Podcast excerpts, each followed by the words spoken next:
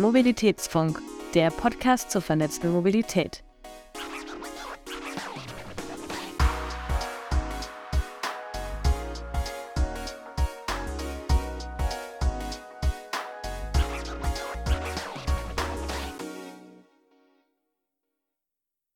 Hallo und herzlich willkommen beim Mobilitätsfunk, eurem Podcast zur vernetzten Mobilität.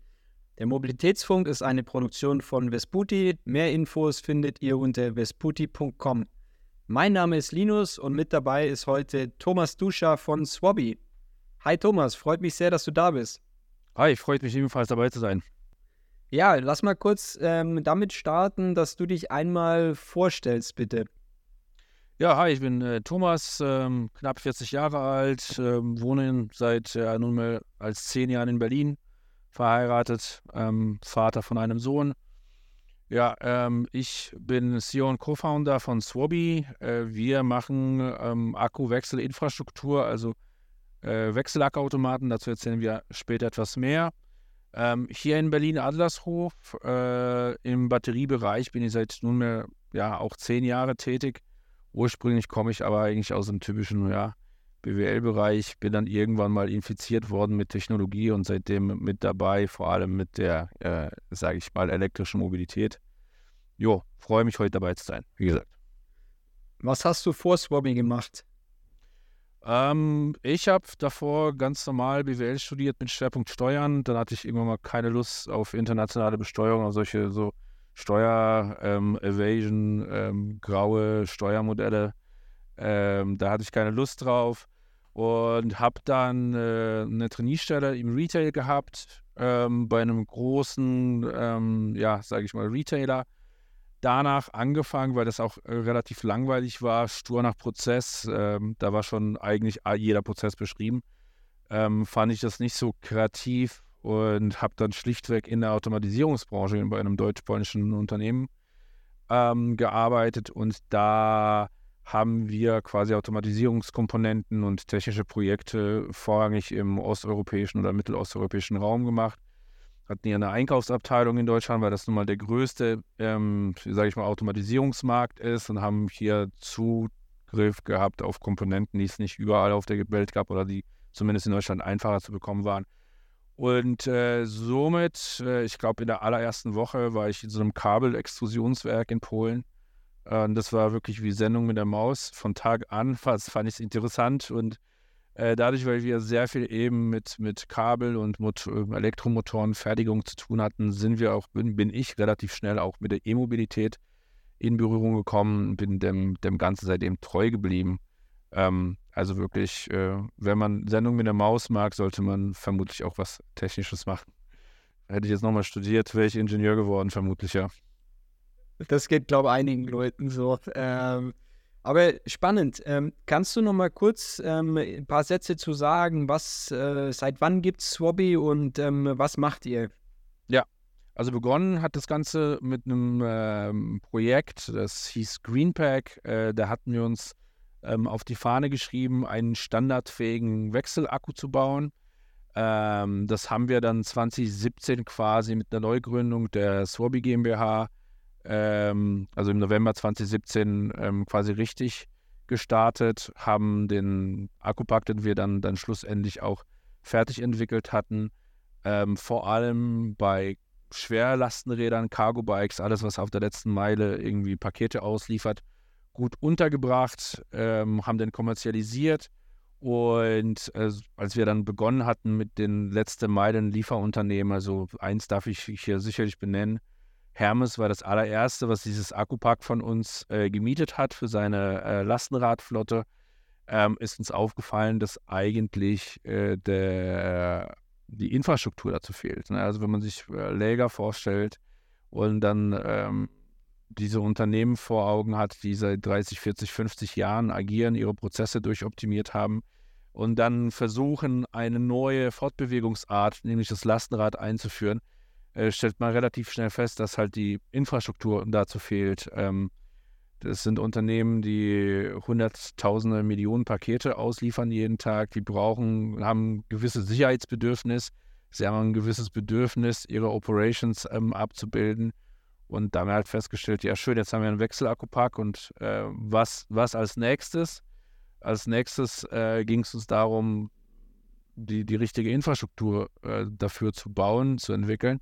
Und das ist im Endeffekt dann ein Akkuautomat, eine Battery Swapping Station, so wird sie genannt. Die erfüllt diverse Zwecke. Einerseits lädt sie die Akkus, sie verfahrt sie sicher, sie sammelt Daten aus den Akkus. Also alles, was man eigentlich von der Ladesäule kennt, wo alles äh, mehr oder weniger standardisiert ist, wo es Ladeprotokolle gibt, etc., gibt es im Kleinstmobilitätbereich nicht. Und da haben wir die Lücke gesehen, haben uns dann entschieden, irgendwann mal 2020 diesen Akkupack, den Greenpack, äh, zu lizenzieren und einen, einen Battery Assembler in Deutschland ähm, quasi zu vergeben und konzentrieren uns seitdem auf Ladeinfrastruktur für kleine Batteriepacks, also alles, was ähm, Richtung maximal 2,5 Kilowattstunden geht. Ja, ähm, diese zu entwickeln, herzustellen, auszurollen. Nochmal kurz, um das äh, in, in meinen Worten in den Kontext nochmal einzuordnen. Ja. Also ich meine, Thema E-Mobilität, klar verstanden. Einer der Kritikpunkte mit an E-Mobilität ist, ja, aber dann geht ja die Batterie leer und dann muss man die erstmal laden und währenddessen kann man ja so ein Fahrzeug gar nicht bewegen. Ähm, wie man damit Abhilfe, wie, wie man dem Abhilfe schaffen kann, ist natürlich, man muss den Akku nicht laden, sondern man nimmt den leeren raus und baut einen vollen ein und fährt direkt weiter.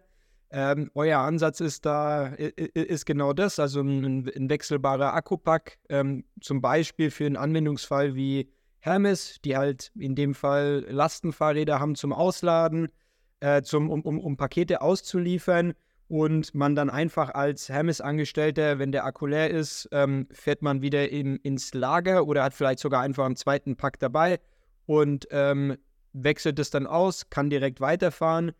Große Challenge, sagst du, ist eigentlich nicht wirklich dann das, der Akku-Pack, sondern ist eigentlich die Infrastruktur aufzubauen, dass immer ein neuer Akku verfügbar ist, dass alte Akkus dann ähm, wieder geladen werden und dass man auch noch zusätzliche Dinge mit den Akkus macht, äh, was sie vielleicht hergeben, wie zum Beispiel Daten auslesen.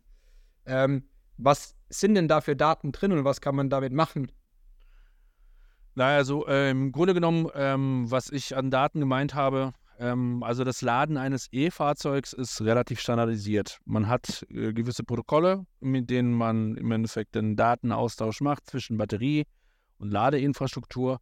Das ist bei den Kleinstpacks ähm, so noch nicht gegeben. In der Regel hat man irgendwie sein normales Ladegerät, was ohne Kommunikation schlichtweg Strom und Spannung liefert. Ja, man weiß aber nicht, was so einem, äh, was in so einem ähm, Akkupack vor sich geht. In der Regel, weil man halt eben nicht diese intelligenten Ladegeräte hat. Ähm, was tauschen wir für ähm, Daten aus? Also welche Daten brauchen wir denn überhaupt? Ich sehe das Thema Battery Swapping oder Batteriewechsel äh, gleichzeitig auch mit unserem Businessmodell, ähm, was da heißt Battery as a Service. Das sprich, der Kunde muss sich für diese Kleinstfahrzeuge die Akkus auch nicht mehr kaufen, sondern kann sich in einen Akkupool von uns einmieten. Das bedeutet wiederum, dass wir diese Batterien in unserem Bestand haben. Dann wollen wir auch wissen, wie ist es um den Gesundheitszustand der Batterie bestellt. Ja? Man hört es ja immer wieder, es gibt Zwischenfälle, Batterien brennen hier und da, sind ein potenzielles Gefahrenrisiko. Also die ersten Daten, die wir uns ziehen aus der Batterie heraus, sind äh, sicherheitsrelevante Daten, die uns Auskunft darüber geben, wie gesund die Batterie ist, ähm, welche Performance sie nun ähm, bringt und die Daten helfen uns dabei, verdächtige Batterien aus dem Verkehr zu ziehen, eben um schlechte Erfahrungen oder ähm, ja, im schlimmsten Fall Brennen vorzubeugen. Da sind die Daten. Alles andere ist eher Produktlebenszyklus ähm, äh, bezogen. Ähm, ja, wir können vorhersagen, wie lange diese Batterie noch leben wird, wie viel sie wert ist und so weiter und so fort. Also für uns, die Betreiber sind von einem Battery as a Service äh, Modell, ganz relevante Daten, ähm, die dann aber auch ähm, ja, darauf zurückschließen äh, können, wie lange leben die Batterien, wann müssen wir die austauschen und so weiter und so fort. Was sind unsere Batterien wert? Okay, und halt auch auf jeden Fall, dass ihr euren, eure Servicequalität, sage ich mal, ähm, optimiert. Wenn ich es richtig verstehe, dann ist es auch ein, ein, ein B2B-Geschäftsmodell, oder? Also ein Hermes, ein sonstiger Anbieter, der irgendwas mit E E-Fahrzeugen nutzt, ähm, mit dem arbeitet ihr zusammen. Und wie schaut dann das Geschäftsmodell aus? Wenn ich es richtig verstanden habe, die Akkupacks macht ihr nie, habt ihr lizenziert? Ähm, das heißt, vermietet ihr dann die, die Ladestationen oder was? Wie, wie schaut das Geschäftsmodell dahinter aus? Ähm, da treten wir vielleicht mal einen Schritt nochmal zurück, ähm, um zu unserer eigentlichen Technologie zurückzukehren, was im Endeffekt ähm, unsere Ladestation, Schrägstrich Akkuwechselstation ist, Battery Swapping Station.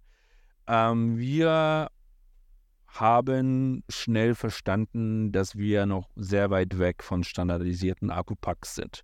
Ich gehe davon aus, äh, so eine Art Commodity wird kommen, die EU macht Druck, ähm, verschiedene nationale ähm, und internationale Standardisierungsgremien ähm, wollen Standardbatterien etablieren, einfach weil ich selbst sehe, ganz vielen Kleinstfahrzeugen sollte die Batterie eine Art Commodity werden, also etwas, was man austauschen kann, beliebig. Ja.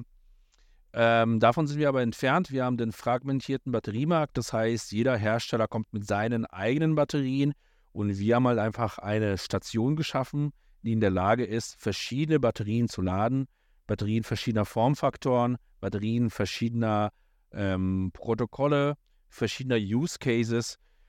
Wir haben uns ähm, darauf verständigt, dass wir Batterien in unsere Stationen laden können in Zukunft, die in großen Mengen ähm, auf deutsche Straßen kommen, sprich neben der Sparte, die wir hier eingangs erzählt haben, Last-Mile-Logistik mit irgendwie mit äh, Lastenrädern, haben wir sehr schnell verstanden, dass die Shared Mobility ähm, im Kommen ist oder dass sie halt einfach kommt, um zu bleiben.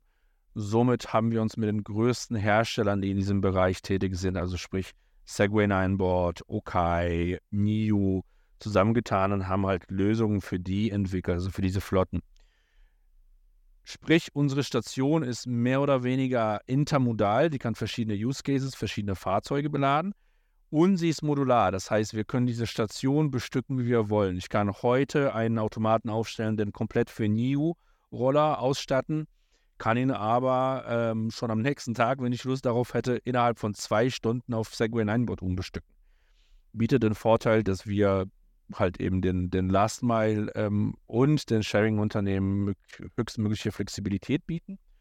Und jetzt nochmal zu den Geschäftsmodellen, weil es war ja da eine eigentliche Frage, wie sehen die aus? Das erste ist Charging as a Service. Das bieten wir meistens ähm, den ähm, den Sharern an, sprich Voy, Bolt, Tier, das sind jetzt die offiziellen ähm, Kunden von uns. Dann stellen wir die Automaten auf, die bringen ihre Batterien und können diese dann dort sicher verwahren, ähm, gemonitort laden und im Endeffekt, also was wir tun, ist im Endeffekt eine dezentrale Ladeinfrastruktur für deren Operations bereitzustellen. Das ist Punkt 1, Charging as a Service. Also die Batterien gehören denen. Wir stellen ihnen im Endeffekt dezentrale, lagernde Ladesäulen, wenn du es so verstehen möchtest, ähm, auf. Das zweite Thema ist Battery as a Service. Ähm, da ist es so, dass zum Beispiel Last Mile Logistica wie Hermes oder DPD äh, sich die Akkupacks äh, bei uns in einem Abo ähm, mieten können. Dadurch erhalten wir auch automatischen Zugang zu unseren öffentlichen Ladestationen. Das sind die, ähm, ja, die Swabbies, so, so, so wie der, die Firma halt auch heißt. Und ähm, dort können Sie halt im laufenden Betrieb die Akkus wechseln, wie Sie gerade Lust haben, wie das in Ihre Operation passt, wie auch immer Sie das umsetzen wollen. Vorteil ist, die Batterie gehört nicht mehr Ihnen. Äh, Sie investieren eigentlich nur pro Fahrzeug in ein Abo und können dann sich Batterien flexibel ähm, quasi ähm, aus den Automaten ziehen. Und haben halt dieses ganze Sicherheitsthema nicht mehr, weil wir den Ladevorgang aus ihren Lägern in unsere sicheren Stationen verlagern. Ein drittes Thema, was wir jetzt pilotieren, ähm, ist schon eher consumerlastig. Und ja, falls der eine oder andere Zuhörer äh, da interessiert ist, könnt ihr gerne auf unsere Seite kommen und euch über das äh, Angebot äh, informieren.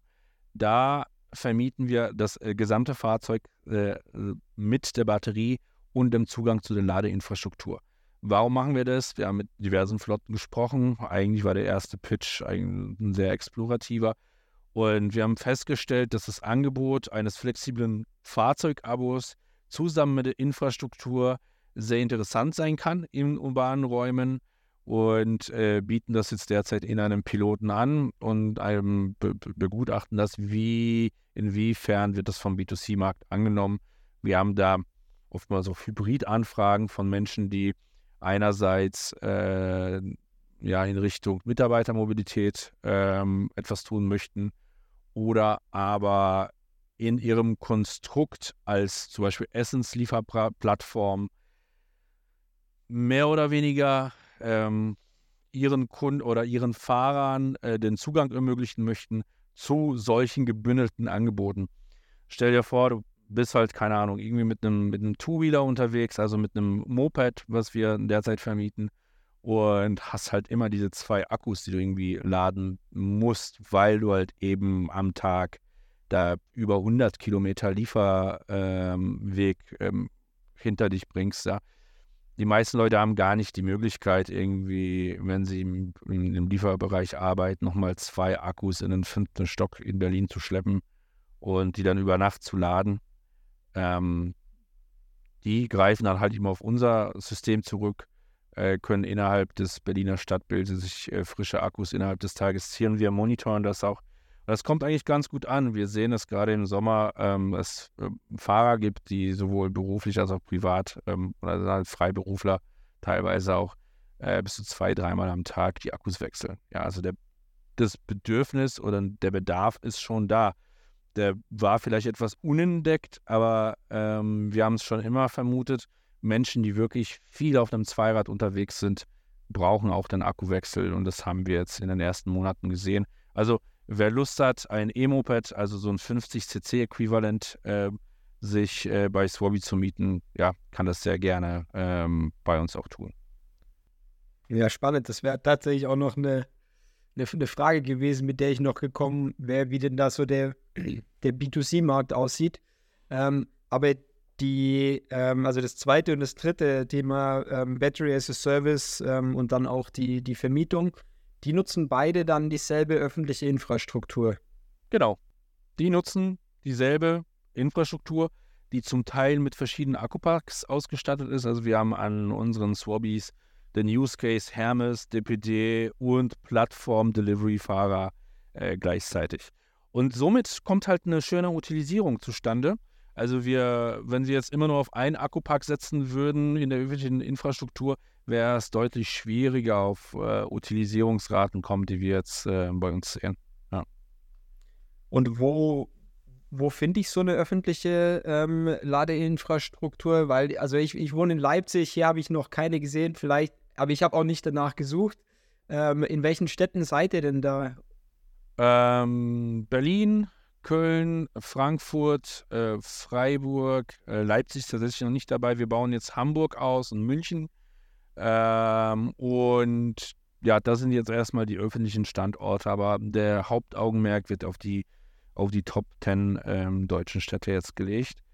Wobei ich sagen muss, dieses B2C-Thema ist in Deutschland auch relevant, aber ich finde es deutlich relevanter in Ländern, die klassischerweise diese äh, Zweiradmobilität ähm, voll auskosten, voll ausleben. Ja? Also wenn man sich das Thema Indien, Indonesien oder vielleicht sogar die, die südeuropäischen Länder anschaut, ähm, dann erstens, die Leute fahren deutlich mehr.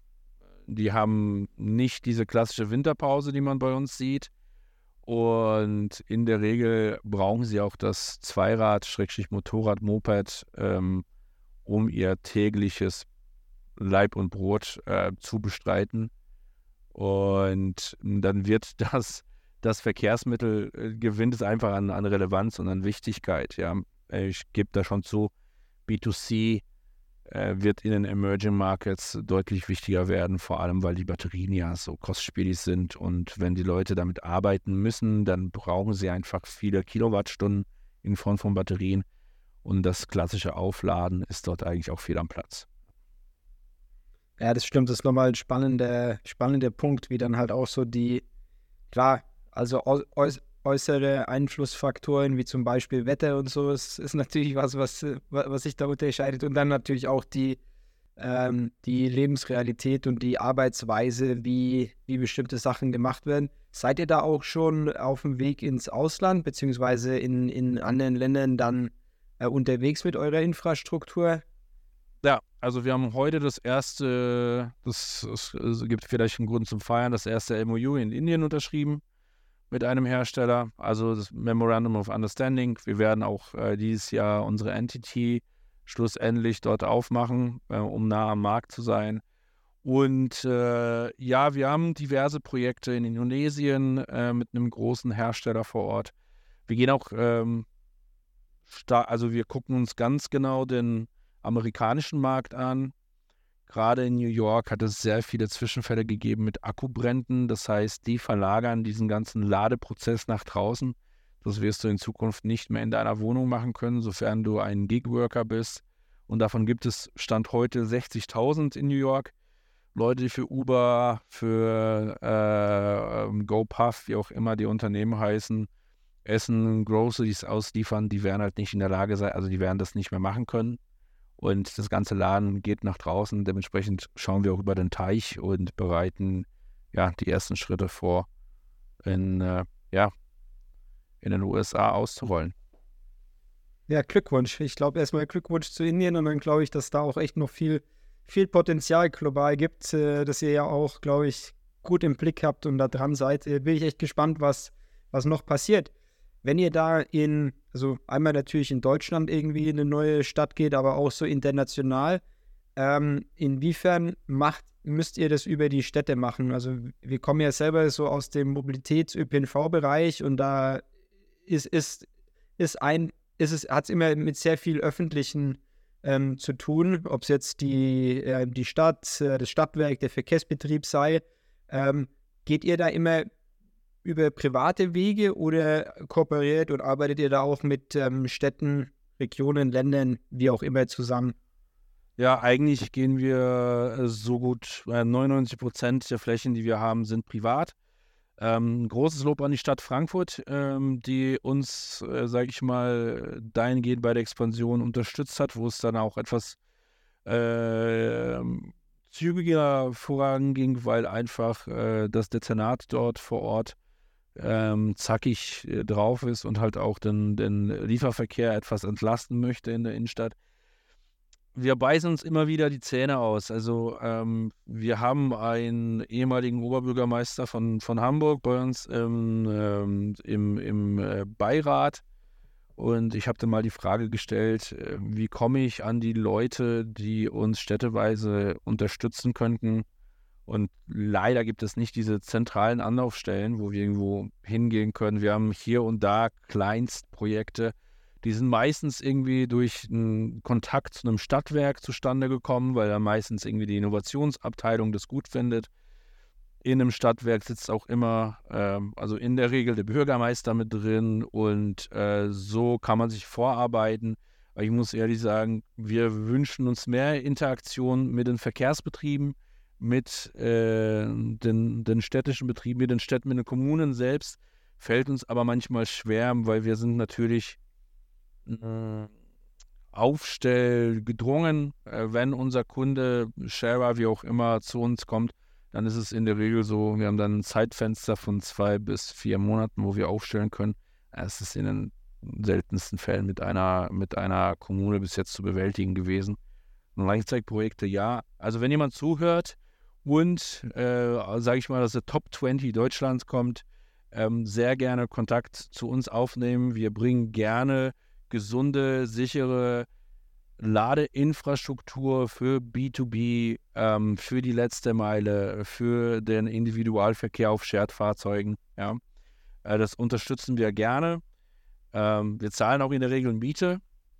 Ähm, also eine Stadt geht nicht leer aus, wenn sie einen Parkplatz für uns umwidmet. Das ist in der Regel so. Ähm, dann rufe ich hier ganz klar auf, äh, gerne Kontakt zu uns aufnehmen. Expansion.hobby.com und ähm, dann äh, geben wir uns äh, ganz viel Mühe, um den Verkehr in der jeweiligen Stadt auch etwas zu entlasten. Ist aber nicht immer so einfach. Ja, ist eigentlich ein Angebot, das man nicht abschlagen kann, äh, weil nämlich eins, was ja ganz wichtig ist, äh, theoretisch nicht nur theoretisch, sondern ihr zieht am, komplett am gleichen Strang. Also eine Stadt oder ein Stadtwerk, ein Verkehrsbetrieb tut aktuell sehr viel dafür, dass ähm, alles nachhaltiger wird, dass die Stadt entlastet wird, ähm, dass Mobilität grüner wird.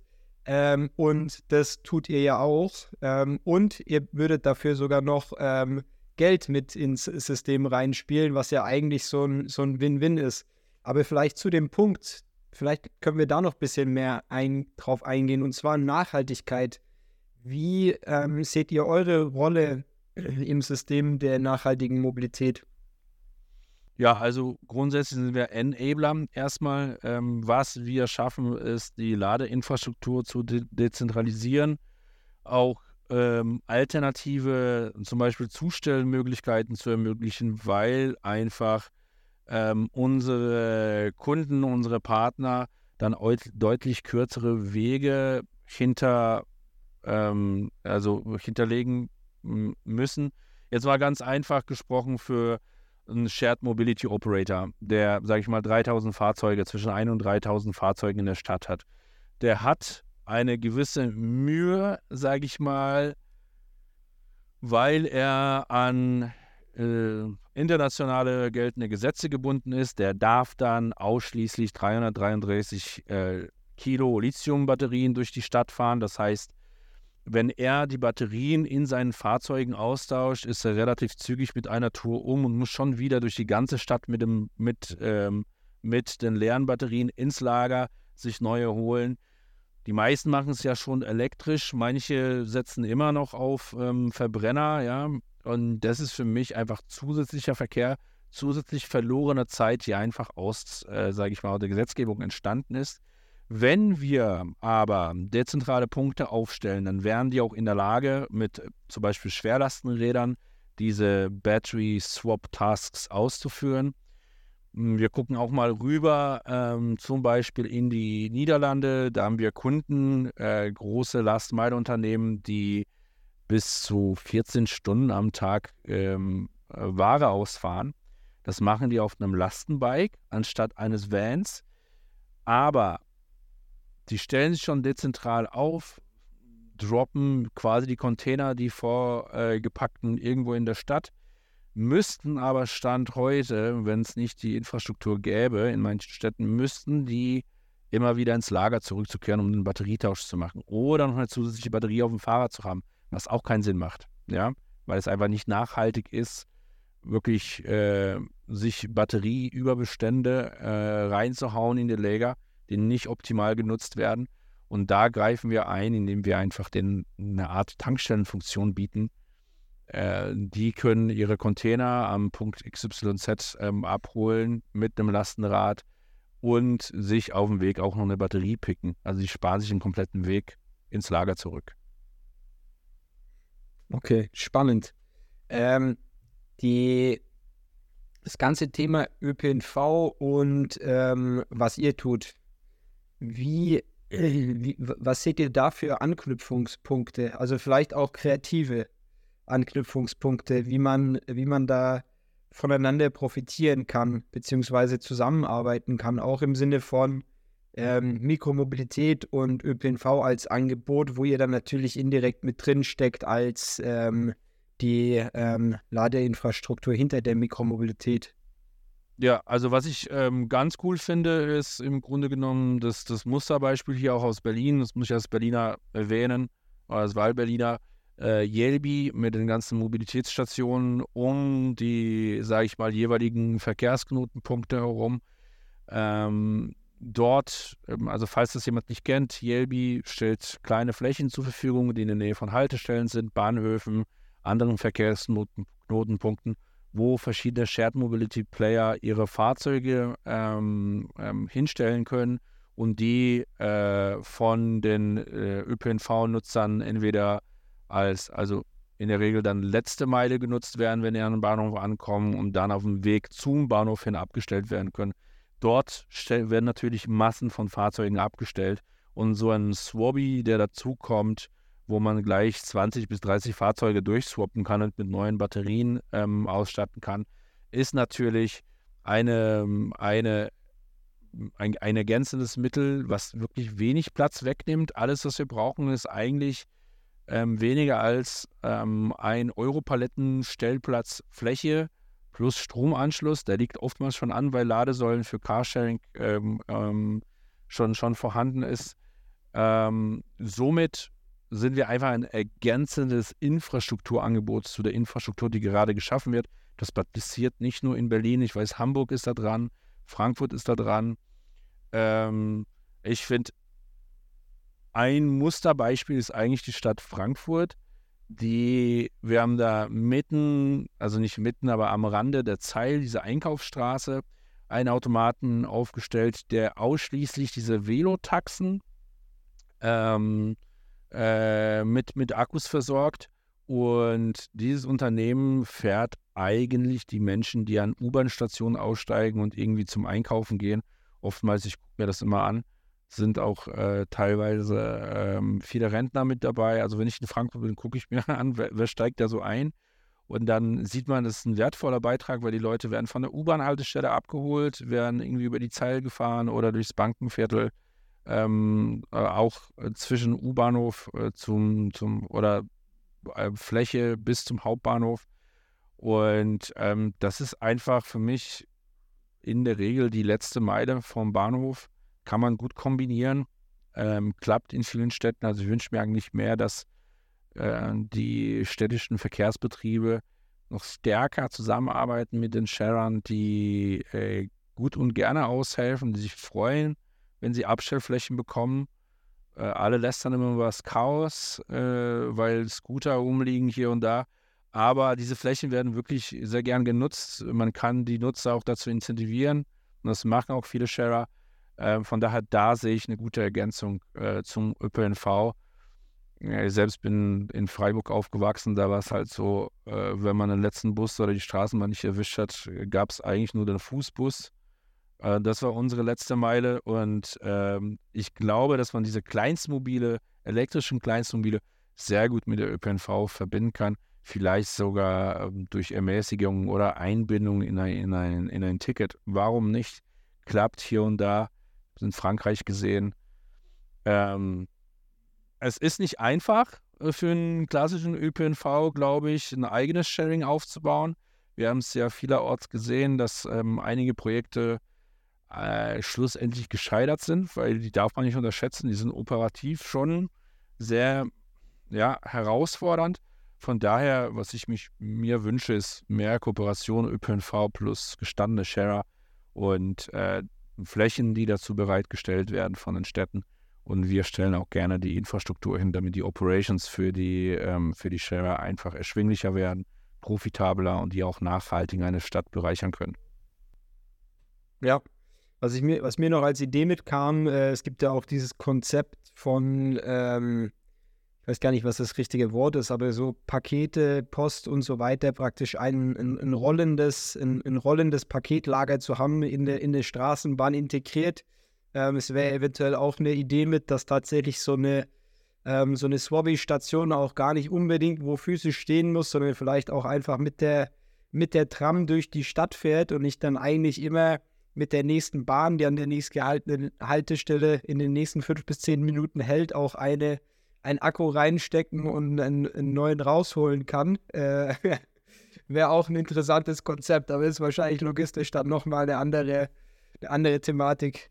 ja, ich finde es eine coole Idee. Ich weiß, dass in Indien so äh, quasi Akku-Liefermodelle auch äh, überlegt werden, dass man wirklich dem, dem User den Akku zur Verfügung stellt, dass man dann dahin fährt. Ich sehe es aber ein bisschen, ähm, ich finde die Idee cool und super kreativ, aber ich glaube, es ist nicht zu machen, denn Schiene und Lithium-Ionen-Akkus sind immer noch so ein Thema, was äh, schwierig wird. Jetzt gerade auch mit einem Frachter, der vor der niederländischen Küste liegt, ähm, glaube ich, dass, dass diese ganzen Transportbedingungen für Akkus etwas verschärft werden könnten. Und Schiene und Akku hat immer sehr, sehr schlecht funktioniert irgendwie. Ja. Ähm, von daher muss ich dir da äh, ganz sanft den Zahn ziehen. Ich glaube, das wird nicht so schnell möglich sein, ja.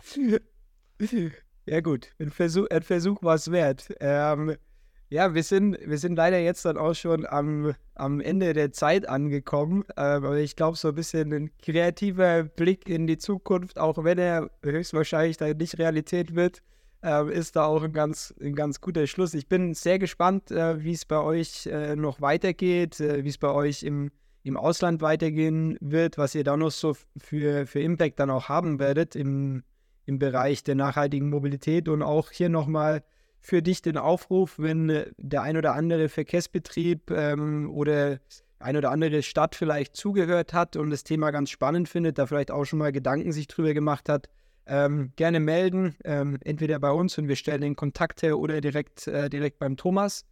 Und genau, an der Stelle herzlichen Dank, Thomas, dass du hier warst und uns die Einblicke gegeben hast. Ja, vielen Dank für die Gelegenheit. Ähm, ja, freue mich vielleicht nächstes Jahr, wenn wir einen Schritt weiter sind, noch ein bisschen mehr zu erzählen, wie die Expansion bei Hobby geklappt hat. Das machen wir gerne. An der Stelle auch ähm, herzlichen Dank äh, an alle Zuhörerinnen und Zuhörer fürs Reinhören. Unseren Podcast findet ihr wie immer auf mobilitätsfunk.de oder in der Podcast-App eurer Wahl. Wir freuen uns über ähm, Feedback, Ideen oder natürlich auch Fragen. Schreibt gerne an mail.wisputi.com. Und noch zur Info, wir haben einen monatlichen Newsletter, wo wir über die aktuellsten Entwicklungen im Bereich der nachhaltigen Mobilität informieren. Zudem könnt ihr euch unter vesputi.com einschreiben. In dem Sinne, herzlichen Dank, tschüss und bis zum nächsten Mal.